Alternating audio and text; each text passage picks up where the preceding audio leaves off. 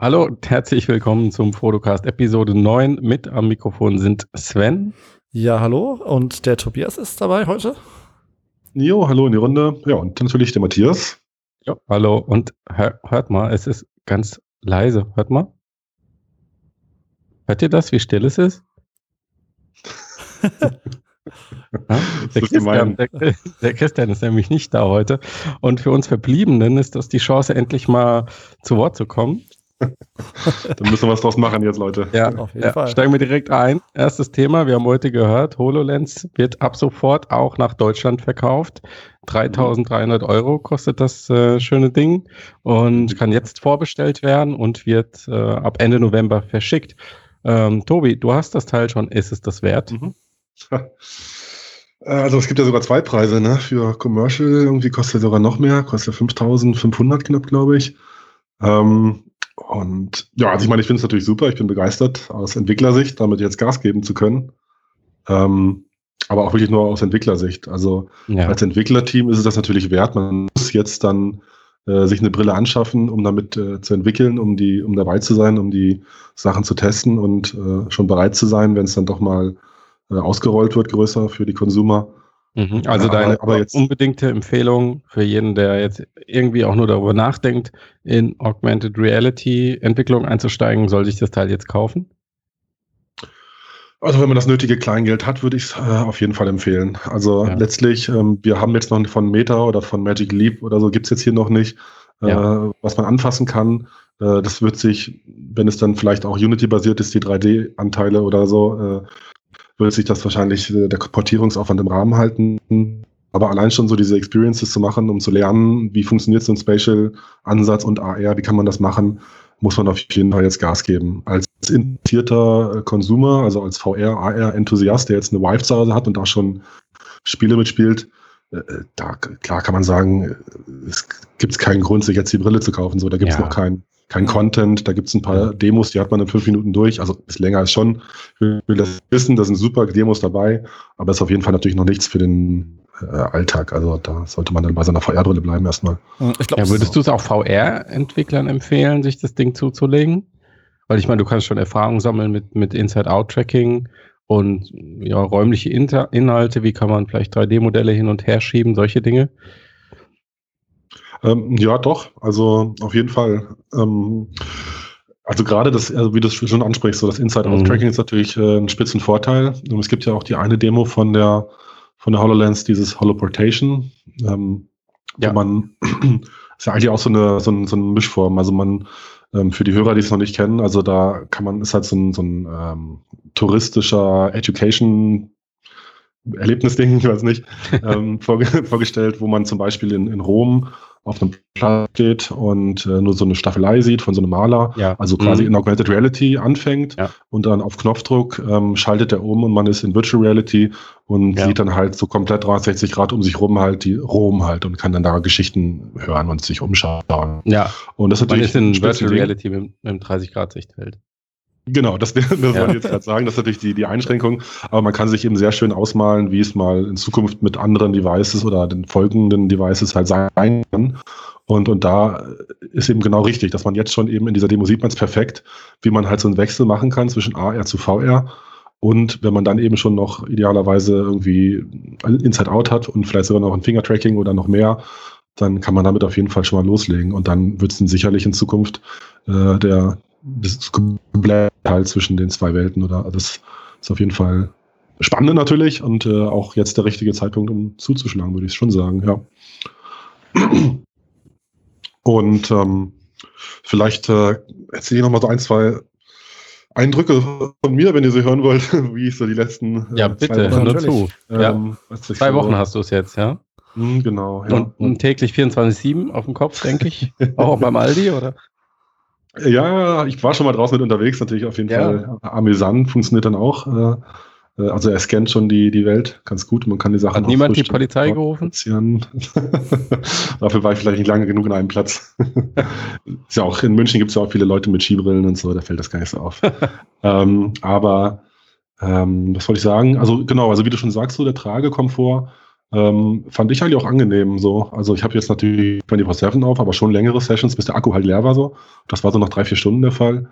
Ähm, da finde ich es angenehm. Die Gewichtsverteilung ist ganz gut. Also man muss vielleicht auch die richtige Kopfform haben, aber die habe ich, glaube ich.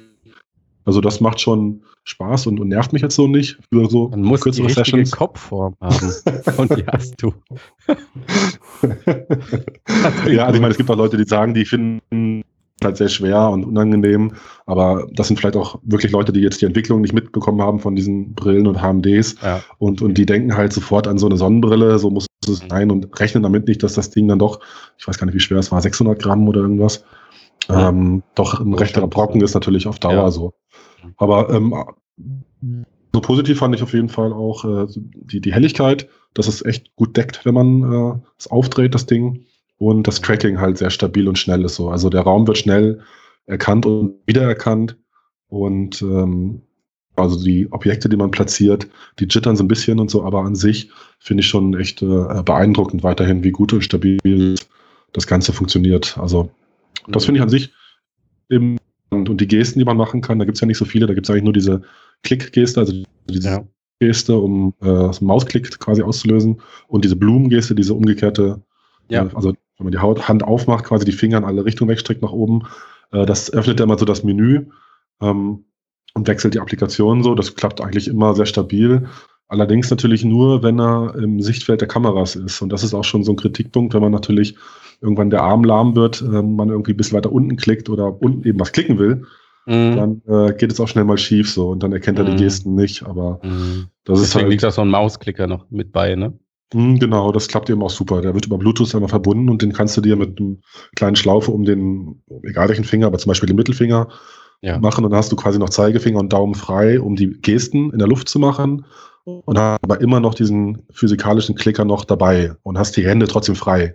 Aber das haben sie sich schon gut überlegt auf jeden Fall. Also das ist schon eine angenehme so äh, Experience, schöne Worte, aber wirklich schon eine runde Sache für ein DevKit bin ich echt so auf jeden Fall beeindruckt. Ähm, mhm. Was natürlich noch, noch fehlt heute, hatten wir ja schon, ist ja klar, ist, dass das, das Sichtfeld natürlich sehr beschränkt ist. Mhm. Mhm. Und ähm, auf Dauer natürlich auch Gewichte und Formfaktor natürlich nichts sind, was man so auf der Straße oder beim 8-Stunden-Arbeitstag oder so tragen würde. Das ist, mhm. klar. Es, es soll ja im nächsten Jahr schon eine überarbeitete Version kommen. Mhm. Da würde ich mal tippen, dass sie zumindest mal das Thema Formfaktor und auch Sichtfeld wahrscheinlich schon anteilig angegangen sind bis dahin. Und mhm. es gab ja mal so eine geleakte Präsentation, da hieß es, okay, ab Version 3 gibt es dann die Consumer-Version. Also wenn nächstes Jahr Version 2 rauskommt, dann könnte man vielleicht Ende 2018, Anfang 2019 schon mit einer Consumer-Version rechnen. Mhm. Das wäre ja mal was. Das wäre äh, super. Ja, also das ja. muss auf jeden Fall noch auch einiges passieren natürlich. Also da ja. gibt es schon äh, noch einige Baustellen. Ähm, ja.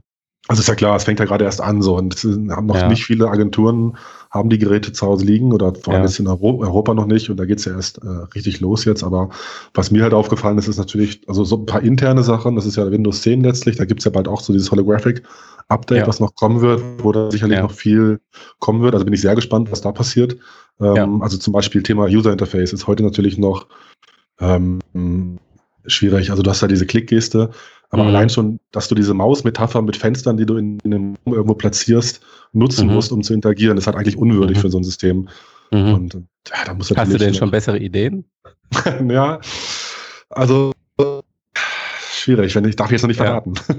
Ja. also es gibt, äh, gibt, schon, also ich arbeite Super mit natürlich äh, in Zukunft, da passiert auf jeden Fall was. Mhm. Aber ich will jetzt auch nicht so tief in die in die Roots. Ja. Also das System ja, soll natürlich von, das SDK soll natürlich von Microsoft oder von einem anderen Hersteller kommen, ist ja klar.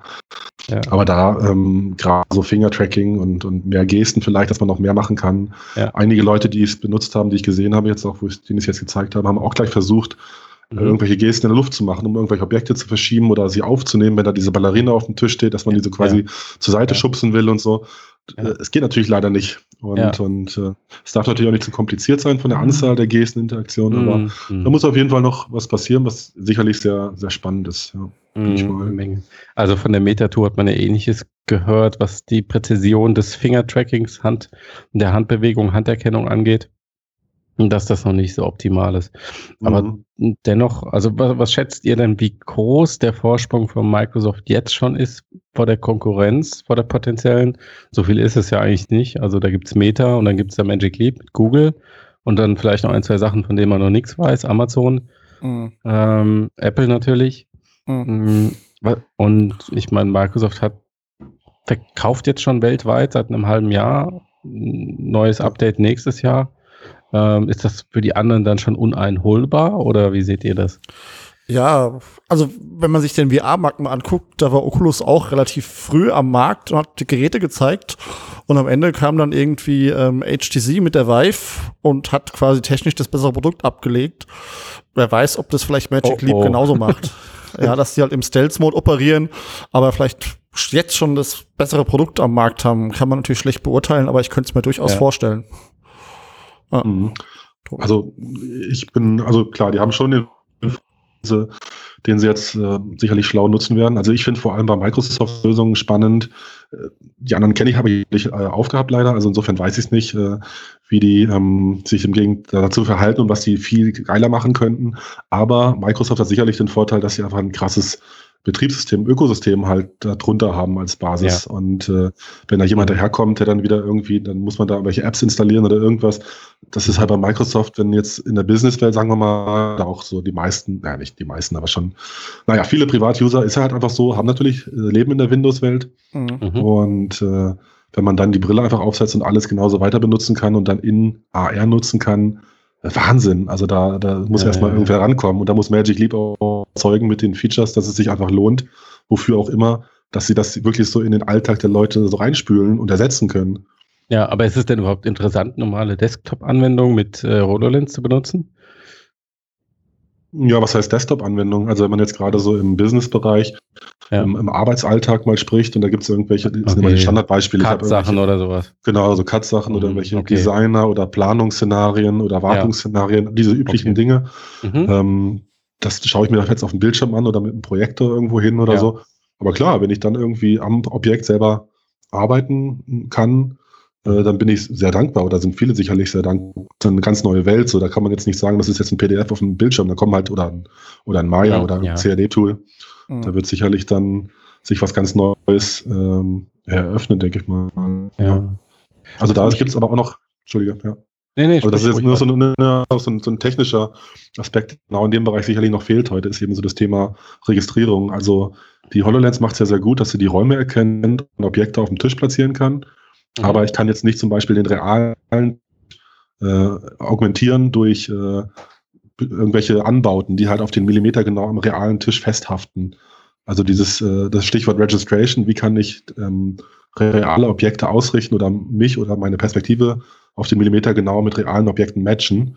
Mhm. Das gibt es heute leider noch in keiner Demo. Also da habe ich noch nichts gesehen und das ist auch eine riesen Baustelle sicherlich noch.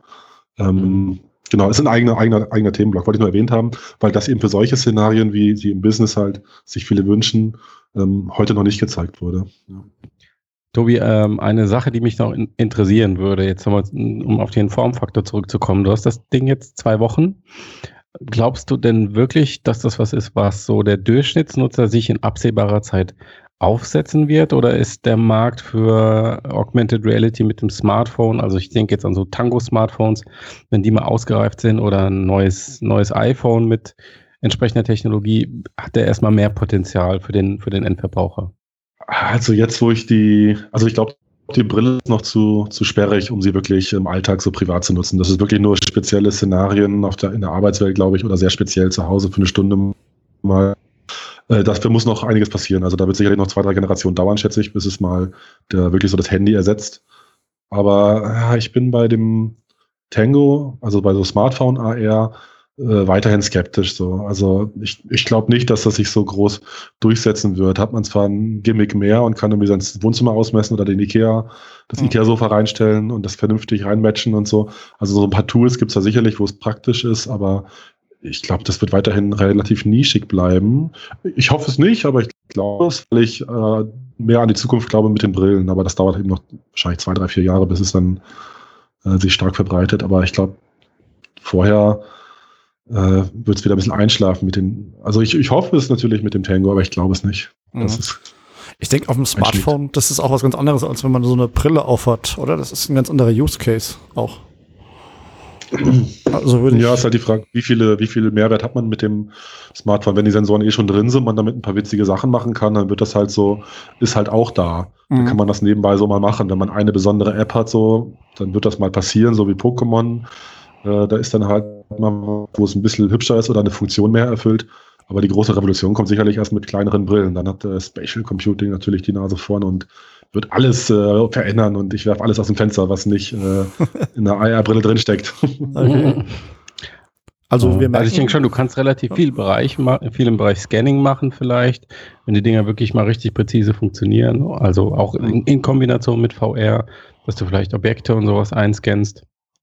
Mhm. Ähm, ja, also ich, ich also ich glaube, dass auf jeden Fall das Smartphone die, die viel, viel geringere Einstiegshürde ist. Ähm, weil Menschen von Natur aus ja auch eitel sind. Und bis, sie, bis viele Leute sich so ein Ding auf den Kopf setzen, muss es erstmal richtig gut aussehen. Mhm, ähm, aber ich gebe dir recht, dass das Hands-Free, wenn man es auf dem Kopf hat, natürlich ein großer Vorteil ist, den du mit dem Smartphone so nicht erreichen kannst. Mhm. Ja. Gut, also dann sagen wir, das ist also für äh, Business-Anwendungen auf jeden Fall schon eine Empfehlung. Ähm, der, die Early Adopter sollten allerdings noch warten, wenn ich da zusammenfasse. Ja, genau, sehr gut. Ja. Genau. Dann kommen wir noch mal zu anderen Dingen, die man sich auf den Kopf setzt. Genau, was denn so? Die aber nicht so gut aussehen. Dann setzt man sich das auf den Kopf. Und zwar können wir uns, Mützen. also wir können ja mal sagen, wir nehmen gerade Mittwoch auf und morgen kommt die PSVR zu, also zu mir zum Beispiel. Ich glaube, Matthias, du kriegst auch eine. Ja, ja. Genau. Ja, ich bin gespannt. Genau, und ähm, es gibt jetzt auch schon erste Tests zu PSVR. Es gibt auch mhm. Unboxing-Videos und ähm, ja, was soll man sagen? Die Tests waren so zweigeteilt. Positiv wurde der Komfort genannt und auch das mhm. Display soll zwar leicht hinter den Desktop-Lösungen zurückstehen, aber soll trotzdem äh, ganz okay sein. Ähm, die Software wurde natürlich als großer Vorteil genannt. Und der große mhm. Nachteil sind diese zwei Eistüten, die Move-Controller, die es schon seit fünf Jahren auf dem Markt mhm. gibt und die jetzt halt einfach mal für ähm, VR wiederbelebt wurden. Und mhm. ja, da, ja. da gibt es verschiedene Probleme. Und auch im Tracking-Bereich der Kamera ist wohl auch ein Problem, habe ich auch schon live bemerkt. Also ich habe mal so eine Demo gesehen mhm. und irgendwie hatte die, mhm. äh, die die Demo gemacht hat, vergessen, dass die Kamera von Stehen auf Sitzen umzustellen und plötzlich sind meine mhm. Hände irgendwie weggeflogen, obwohl ich gar nichts gemacht habe. Man muss ja, also, wenn also man sich, ja, ja. man muss also, wenn man sich hinstellt oder hinsetzt, jedes Mal die Kamera neu positionieren. Fand ich auch schon komisch. Was denkt ihr denn zu dem Ganzen?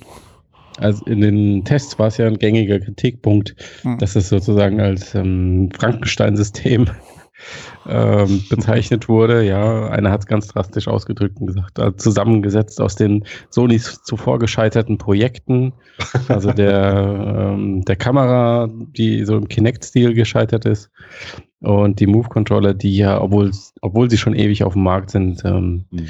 eigentlich irgendwie bis heute keinen richtigen Use Case haben. Äh. Mhm. Ähm, und dass diese Sachen jetzt wiederbelebt wurden für PSVR, aber leider technisch immer noch nicht besser sind und daher jetzt einfach der Schwachpunkt des Systems sind. Mhm. Ja. Mhm.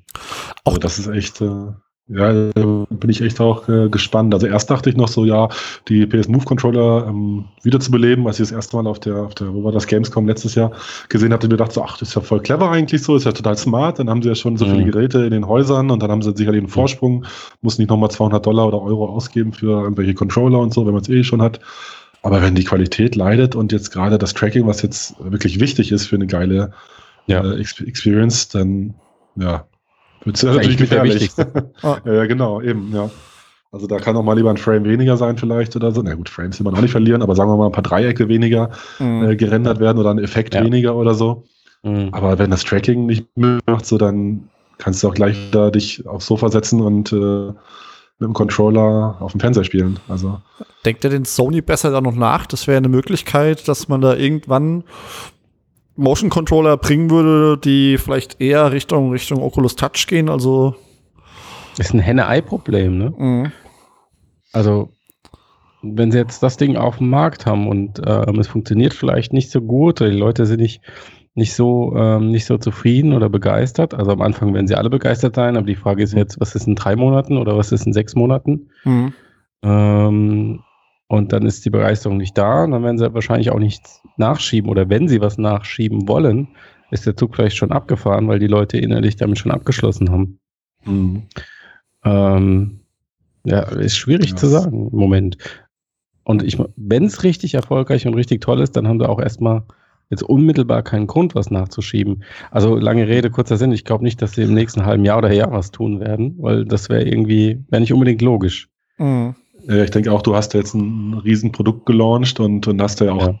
viel Zeit reingesteckt, die Entwicklung da ähm, des, des Gerätes zu perfektionieren, vielleicht mit bestimmten Vorgaben, die irgendwie nerven, aber du hast da einfach jetzt was gebaut und das muss sich auch erstmal amortisieren und du willst jetzt erstmal ausrollen.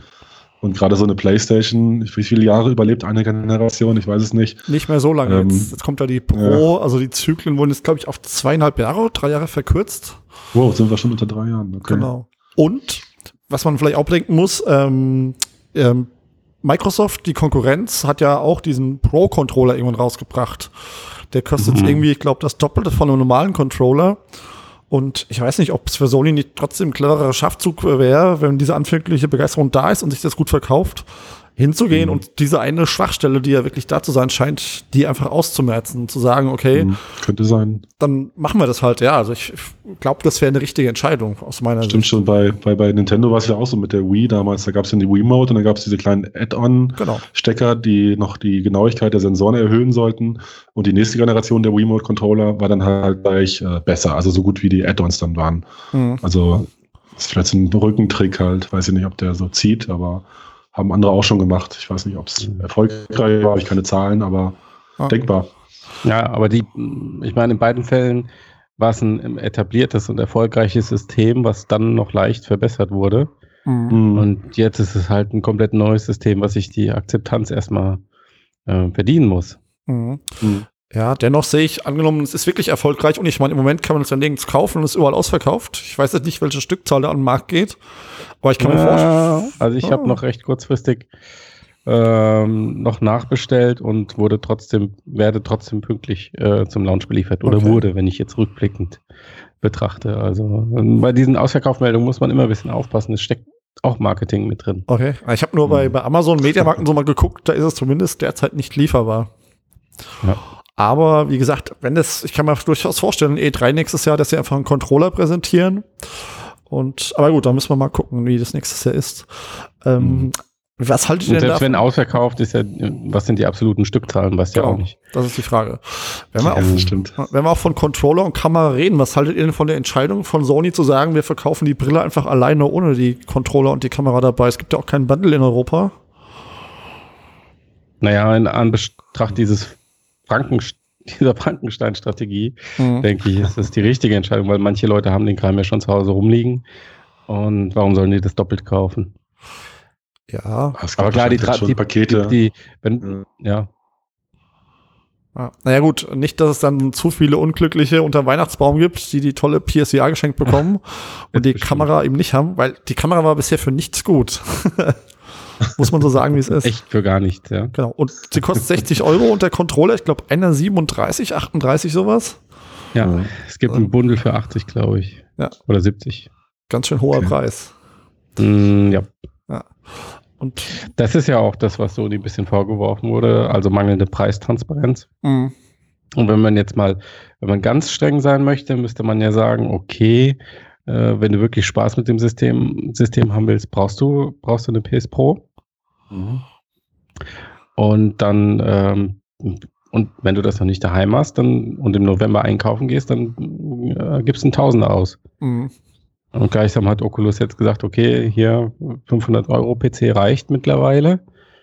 Ähm, da ist die Preisdifferenz dann gar nicht mehr so riesig dafür, dass du halt am PC dann doch ein besseres System bekommst insgesamt. Ja, das, das stimmt. Ja, stimmt schon. Wobei softwaremäßig könnte Sony natürlich die Nase vorne haben. Ja. Also das, das ist möglich, ja. Sieht so aus.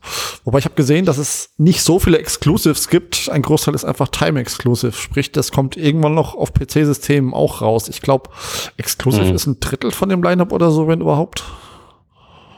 Ja. Also Ja. okay. ja. Die also. können wir dann schneiden, die Stelle. Ähm, gut, also, äh, Nein, hier wird ein, nicht geschnitten. Okay, gut. Also was ich nur noch sagen wollte, ähm, ja, was wollte ich eigentlich sagen? Also die PlayStation ist natürlich die, äh, eine der wenigen ist halt eine Konsole, die im Wohnzimmer steht und vielleicht haben die halt aber noch, auch noch den Vorteil natürlich mit äh, viel, also natürlich breitere Masse und äh, Second Screen, dass man vielleicht mehr äh, Spiele und Erfahrungen hat, die dann halt parallel funktionieren auf zwei Bildschirmen, so dass wirklich nochmal schafft wird. Aber glaubt ihr wirklich, das setzt sich durch? Mir, also, ich, mir kommt das ein bisschen vor, als wäre das so ein, so, so ein Marketing-Ding, weil es hat dieses soziale Stigma, haftet der Sache halt an. Mhm. Auch völlig zu Recht zum Teil. Also, was jetzt zumindest die, die, die direkte Umwelt angeht, ist es halt so, man setzt sich das Teil auf und ist weg. Das kann man ja nicht wegdiskutieren. Mhm. Ähm, Glaubt ihr wirklich, dass die Leute dann irgendwie da vorm Fernseher sitzen und der eine hat das Teil auf und die anderen rufen von draußen zu? Also irgendwie ist das für mich so ein komischer Mix, der nicht so richtig zusammenpasst. Mhm. Weil man, also man hat ja eigentlich das Ziel ja auch. Das ist ja das erklärte Ziel, sich woanders zu fühlen und dann hat, hat man die Family, die einem ins Ohr ruft. Ich weiß nicht. ja, das stimmt. kann ich mir auch nicht ja, vorstellen, also, dass das funktioniert. Vielleicht in ein paar wenigen Spielekonzepten. Ich meine, äh, wie heißt das? Keep Talking, Nobody Explodes, kennen wir ja alle. Mhm. Ja, genau. Das ist so einer der ganz wenigen Fälle, wo das Sinn macht. Aber im Großen und Ganzen würde ich sagen, wird das nicht wirklich groß benutzt werden. In dieser ja, ist halt so einmal so ein Party-Event das erste Mal, aber danach ist es wahrscheinlich also glaube ich auch nicht dran, ist wirklich dran. So, das wollen die natürlich so verkaufen, aber. Ja. Mhm. Mit zu sagen, hier, guck, ist ja doch Social hier. Ja. genau. genau. Gut. Aber nicht Zuckerberg Social. Nicht Zuckerberg Social. ja. Aber vielleicht gibt es auch noch Social. Na gut, ich auf jeden Fall, äh. ich krieg das Ding ja morgen und werde es mir einfach ja. mal intensiv ansehen und werde nächste Woche mhm. auf jeden Fall mal meine Eindrücke hier schildern. Ja. Sehr gut. Wie das Ding denn so Bist ist. du eigentlich anfällig für VR-Übelkeit? Ähm, ja, bin ich durchaus. Hm, hast, hast du schon Bammel wegen äh, den vielen Gamepad-Sachen, die es geben wird? Ah, etwas, ja. Ich bin ja. mal gespannt. Also Resident Evil soll ja ganz böse sein.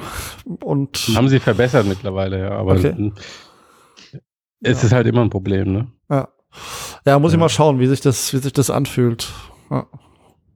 Kann ich auch gerne nächste Woche mal was zu sagen. Ich habe es bei Oculus auch hin und wieder, sogar bei Project Cars wird mir neulich schlecht. Also ich fand da wirklich anfällig zu sein. Mhm. Muss mal gucken, wie das, wie das äh, wird dann bei PSVR. Mhm. Ja, cool. Gut. Spannend. Gut, dann. Dann gab es noch eine Sache. Ein ganz heißes Thema. Ein ganz, ganz heißes Thema. Oh, wem ist äh, unser Rausschmeißer? Ähm, und zwar das Note 7 ist jetzt oft genug explodiert, möchte man sagen sodass Samsung jetzt sagt, okay, vielleicht lassen wir es doch sein. Ähm, wird nicht nur temporär zurückgerufen, sondern die komplette Serie wurde eingestellt. Mhm. Und ähm, Oculus wird auch nicht mehr verkauft. Und Oculus hat jetzt so darauf reagiert, dass sie das Note 7 bei ähm, Oculus Home für Gear VR sperren. Das heißt, wenn man das Note 7 einsetzt, ähm, dann startet die Anwendung nicht mehr und es kommt nur eine Warnmeldung, äh, dass man es nicht benutzen darf. Ähm, was was mich daran gewundert hat, ist, dass, dass, dass die überhaupt so lange gebraucht haben, um das zu tun. Mhm. Oder wie seht ihr das? Also, ich kann mir vorstellen, dass es da seitens Samsung einfach Druck gab, es nicht zu tun, weil das wäre ja wahrscheinlich auch so ein Eingeständnis gewesen, dass äh, das einfach trotzdem ein Riesenproblem ist, dass sie nicht in den Griff kriegen. Also Samsung dachte wahrscheinlich, ähm, wir können das mit dem Austauschprogramm machen und sagen, die Leute, sie sollen es nicht nutzen und dann kriegen sie ja neue Geräte und dann können sie das auch in GWA nutzen, bevor wir da jetzt auch noch eine Sperre einbauen. Weil ja. ich meine, die hatten eh schon riesige Rufprobleme. Natürlich wäre die noch größer gewesen, wenn jemand das Ding im Gesicht äh, quasi ähm, äh, ja. warm geworden wäre. Aber ich kann mir echt vorstellen, dass das ja. vielleicht echt von Samsung ausging, dass der Oculus nicht unbedingt eine Wahl hat. Großartig. Ja, man weiß es nicht, aber klar, ich denke auch so, dass jedes Unternehmen erstmal versucht, so ist halt leider, äh, so Fight Club mir die Rechnung machen, so wie viele Rückrufe gibt, kann man es unter den Teppich kehren, so. Ähm, jetzt ging es halt auch nicht mehr. Jetzt mussten sie halt den, den, Not, den Stecker ziehen, ja. Ja, aber stellt euch das mal vor, das wäre einem im Gesicht explodiert. Die, ja. die Linsen wären irgendwie draufgegangen oh. ins Gesicht und die Bilder wären im Internet, also ich ja, glaube, du hättest Mobile VR erstmal komplett, äh, komplett beerdigen können. Mhm. Und das nicht nur Gear VR, sondern wirklich alle. Ja, ja, das stimmt. Dann Eigentlich dürfen wir es hier jetzt nicht mal sagen. ja, das stimmt. die Leute auf die Aber echt. Ja. Also die alten Geräte sind sicher. Können wir gleich nochmal unterstreichen, die alle sicher. Das S6 ja, ja, wird zwar ja. auch sehr warm, aber es passiert nichts.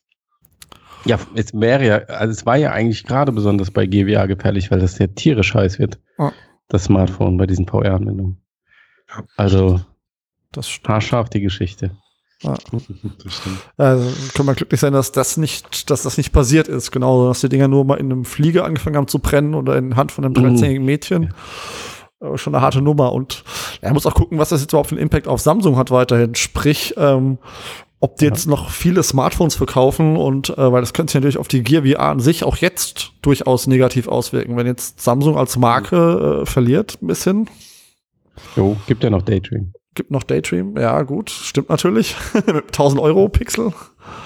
John Carmack baut das Ding einfach selber, wenn Samsung weggeht. Das, ah. Ja, das stimmt. Der, der, der übernimmt auch die Massenproduktion.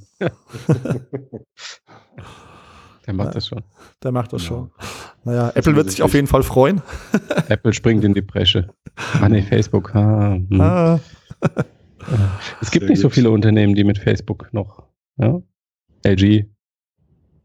Ach, irgendwer, irgendwer kommt schon. Irgendwer kommt schon. Okay. Vielleicht tatsächlich Apple. Na gut. Na das soll es gewesen sein, oder, Leute? Ja, ja, ja. ja. Gut, machen wir wieder zu. schön.